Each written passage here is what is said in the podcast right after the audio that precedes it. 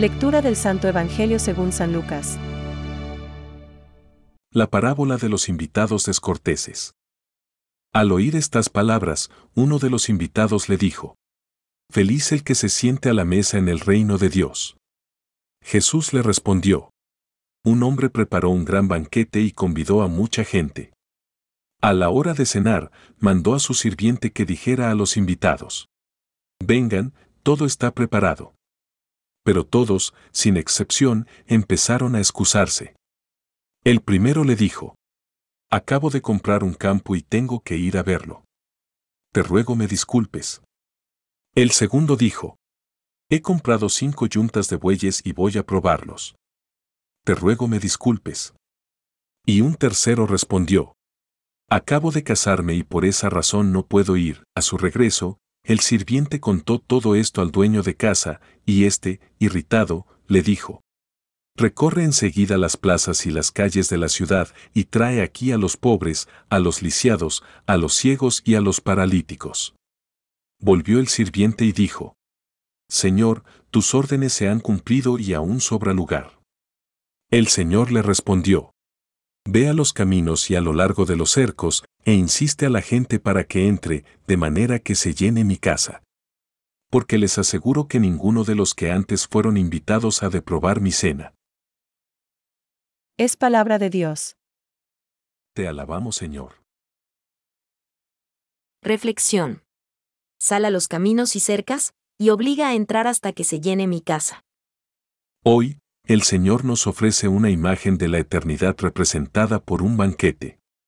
El banquete significa el lugar donde la familia y los amigos se encuentran juntos, gozando de la compañía, de la conversación y de la amistad en torno a la misma mesa. Esta imagen nos habla de la intimidad con Dios Trinidad y del gozo que encontraremos en la estancia del cielo. Todo lo ha hecho para nosotros y nos llama porque ya está todo preparado. Nos quiere con Él.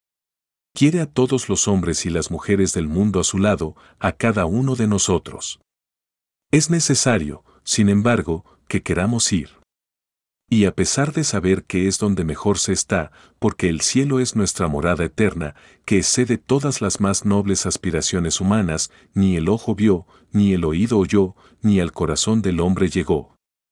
Lo que Dios preparó para los que le aman, y, por lo tanto, nada le es comparable. Sin embargo, somos capaces de rechazar la invitación divina y perdernos eternamente el mejor ofrecimiento que Dios podía hacernos. Participar de su casa, de su mesa, de su intimidad para siempre. ¡Qué gran responsabilidad! Somos, desdichadamente, capaces de cambiar a Dios por cualquier cosa. Unos, como leemos en el Evangelio de hoy, por un campo. Otros, por unos bueyes. Y tú y yo, ¿por qué somos capaces de cambiar a aquel que es nuestro Dios y su invitación? Hay quien por pereza, por dejadez, por comodidad deja de cumplir sus deberes de amor para con Dios. Tampoco vale Dios, que lo sustituimos por cualquier otra cosa. Que nuestra respuesta al ofrecimiento divino sea siempre un sí, lleno de agradecimiento y de admiración. Pensamientos para el Evangelio de hoy. En su clemencia, el Señor invita a todo el mundo, pero es nuestra desidia o nuestra desviación quien nos aleja de Él. San Ambrosio de Milán. Dios no fracasa.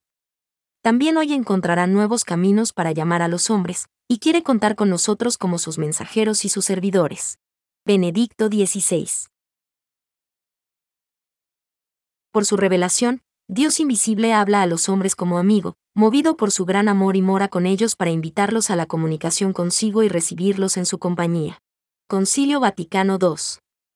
La respuesta adecuada a esta invitación es la fe. Catecismo de la Iglesia Católica, número 142.